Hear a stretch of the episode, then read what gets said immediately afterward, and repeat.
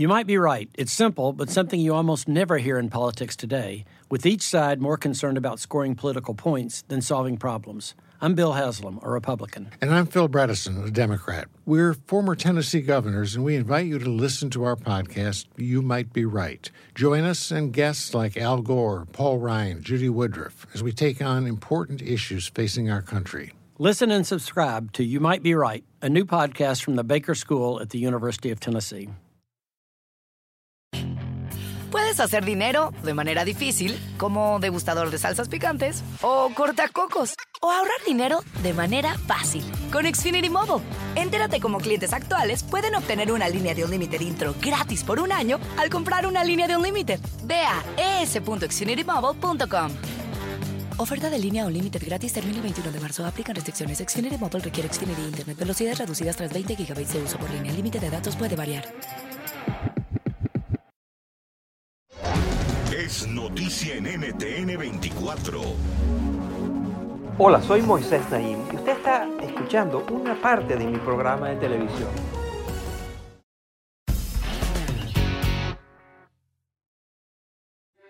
En medio de la invasión a Ucrania, el presidente estadounidense Joe Biden anunció nuevas sanciones a Rusia adoptadas por el Grupo de los Siete, que incluye a Canadá, Francia, Alemania, Italia, Japón, el Reino Unido y Estados Unidos.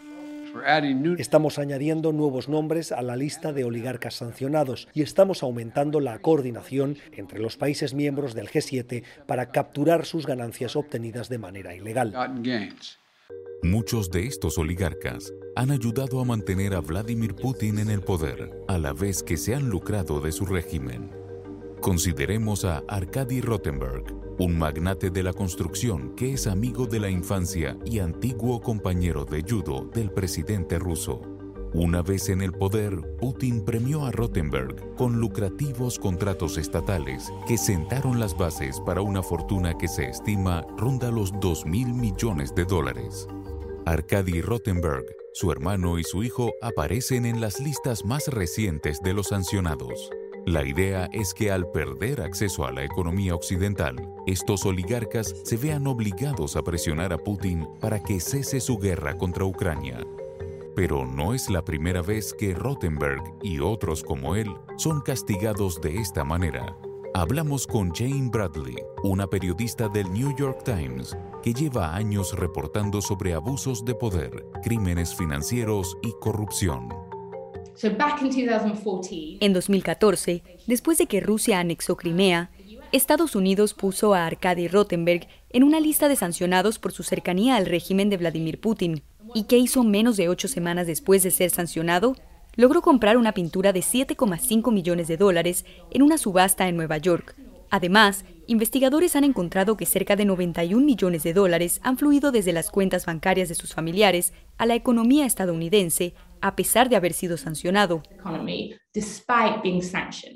Y es que los ricos y poderosos han aprendido muy bien cómo esconder quiénes son para seguir haciendo negocios y viviendo de lujo, incluso si han sido tildados de personas no gratas. Establecen redes de compañías fantasmas en paraísos fiscales tan complejas que muchas veces es imposible para los comerciantes de arte o para los bancos determinar quién está realmente detrás. Por otro lado, expertos aseguran que los gobiernos no han priorizado realmente detener estas finanzas ilícitas, pues han sido vistas como una fuente de inversión y de empleos en sus países. Un líder anticorrupción del gobierno británico durante los últimos 20 años, llamado Phil Mason, nos dijo que el dinero de los oligarcas ha sido un punto ciego para Reino Unido y otros países porque es visto como útil para las economías que sostiene. No obstante, hay algunas señales de que esta vez podría ser diferente. Desde España hasta Italia, los yates de diversos oligarcas han sido detenidos por las autoridades. Solo en Francia, para mediados de abril, ya habían congelado el equivalente a casi 24 mil millones de euros en apartamentos y otros bienes asociados a estos magnates. Y Estados Unidos anunció la creación de Klepto Capture, una iniciativa para implementar las sanciones. La clave es que este ímpetu perdure. Nunca había visto sanciones tan ambiciosas ni la voluntad política que se ve hoy. Pero también hay una historia de no financiar a los investigadores y a las agencias de seguridad y de dejar la legislación en este ámbito para mañana. Una cosa es anunciar estas iniciativas y otra es la acción que las sigue. Incluso si las sanciones llegaran a ser un castigo inescapable para los oligarcas, ¿serán suficientes para cambiar el rumbo de Putin? Roman Abramovich, quizá el más famoso de los sancionados, tuvo que poner en venta el club de fútbol Chelsea y fue descalificado como director del mismo. También ha tenido que sacar sus yates de Europa y anclarlos en Turquía. Y mientras intenta proteger su fortuna, se ha ofrecido como voluntario en las negociaciones que buscan la paz entre Rusia y Ucrania. Muchos cuestionan sus verdaderas intenciones y algunos se preguntan si las sanciones han motivado su rol como negociador. Pero los expertos aseguran que la mayoría de los oligarcas de hoy tienen poca o ninguna influencia en las decisiones del Kremlin.